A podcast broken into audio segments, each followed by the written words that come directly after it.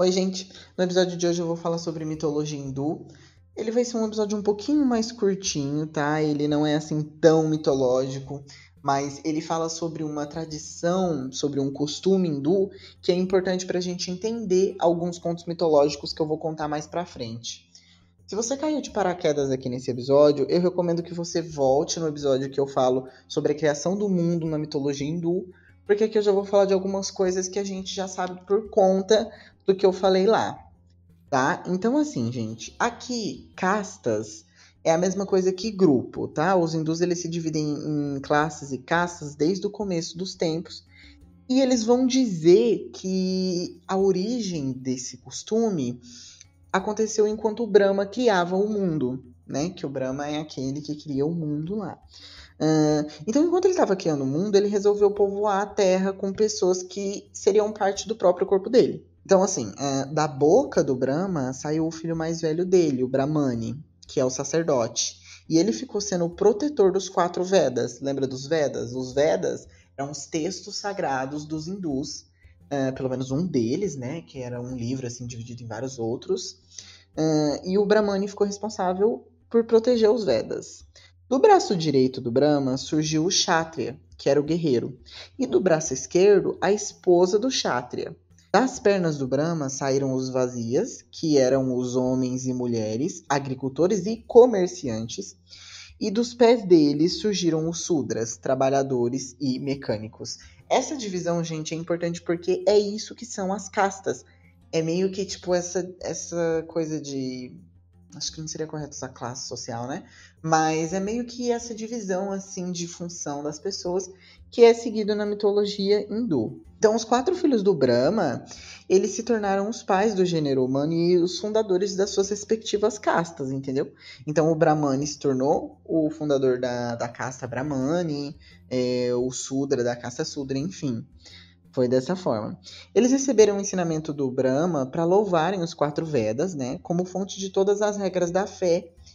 E o Brahma também disse que lá eles iriam encontrar tudo que eles precisavam para poder fazer os rituais religiosos deles, enfim. E assim, gente, eles eram ordenados a ficarem na casta em que eles nasceram, sendo os Brahmanes a classe mais elevada é, ali dessa sociedade, porque ela vinha diretamente do Brahma, né? Então a classe mais baixa dessa sociedade é chamada de Sudras, que são os servos. E é muito nítida a demarcação entre as três primeiras castas e os Sudras. E assim, o soberano do país nessa época mais antiga era escolhido da classe dos Kshatriyas, que era da classe dos guerreiros. Só que, gente, quem tinha o poder de verdade era, na verdade, os Brahmanes. Então, tipo assim, eles eram os conselheiros do rei, eles eram os juízes, e eram eles quem tomava a decisão final, sabe? E assim, mesmo que um Brahmane cometesse um crime bizarro, ele ainda não era punido. A pior coisa que poderia acontecer com ele era o exílio. E, tipo assim, meio que eles diziam: é, um Brahmane, seja ele erudito ou ignorante, é uma divindade poderosa. Então, ele era uma pessoa que fazia parte de uma classe ali. É, tô falando do classe social, que fazia parte é, ali desse de uma casta que ele era meio que visto como um deus, assim, por ele ser é, descendente direto do Brahma, né? Quando um Brahmane atingia a maturidade, o casamento era algo obrigatório. E assim, gente, agora é a parte mais bizarra, porque o Brahmane ele seria sustentado pelos ricos e ele não era obrigado a ganhar dinheiro. E, tipo assim, ele não precisava também fazer nenhuma atividade laborativa, ele não precisava trabalhar para ganhar o próprio sustento, porque ele iria ser sustentado pelas outras classes.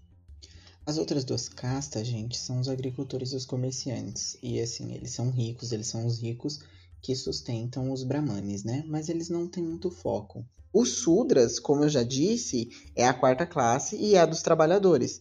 Eles são destinados ao atendimento da, das classes superiores. Porém, eles podem fazer outras coisas, como pintar, escrever ou até mesmo se tornar comerciantes. Então, os Sudras eles conseguem ascender para ser comerciantes. Mas, gente, existe uma casta inferior à quarta, mas ela não é nem numerada direito porque ela não é original. Essa casta, chamada de párias, surgiu da união de pessoas de castas diferentes. Porque tem toda aquela coisa de que, é, assim, a pessoa não pode sair da casta que ela nasceu, né? Mas além de tudo, ela também não poderia ter é, relações que gerassem um filho com pessoas de outra casta, porque daí essa criança seria uma pária. E assim, gente, esses párias, eles são obrigados a fazer o que ninguém pode fazer. Porque meio que dizem que eles são, eles são corrompidos, entendeu? Então eles, eles meio que fazem o que corromperia uma pessoa, porque eles já são corrompidos, entendeu? Eles são considerados impuros, né? E, e tudo que eles tocam se torna impuro. Tanto que se um pária visitasse a casa de uma pessoa é, que é de outra casta, por vontade própria ou sem querer, enfim, a casa precisava ser purificada por um ritual religioso.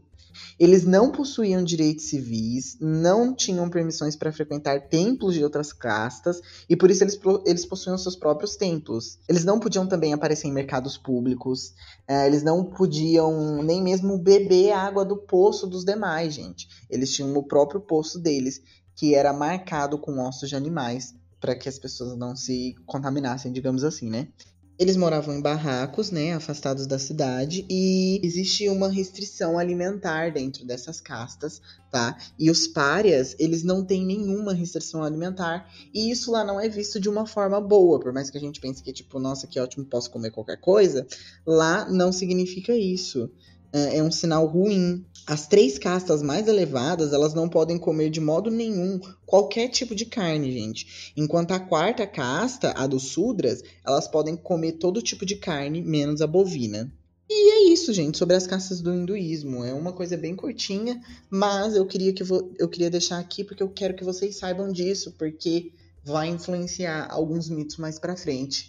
Inclusive tem um certo avatar aí do Vishnu que vem para impor uh, respeito pela casta que ele faz parte. E é isso pelo episódio de hoje. Eu espero que vocês tenham gostado, tá? Não esqueçam de seguir o podcast lá no Instagram, gente. É arroba tudo de mitologia, tudo minúsculo.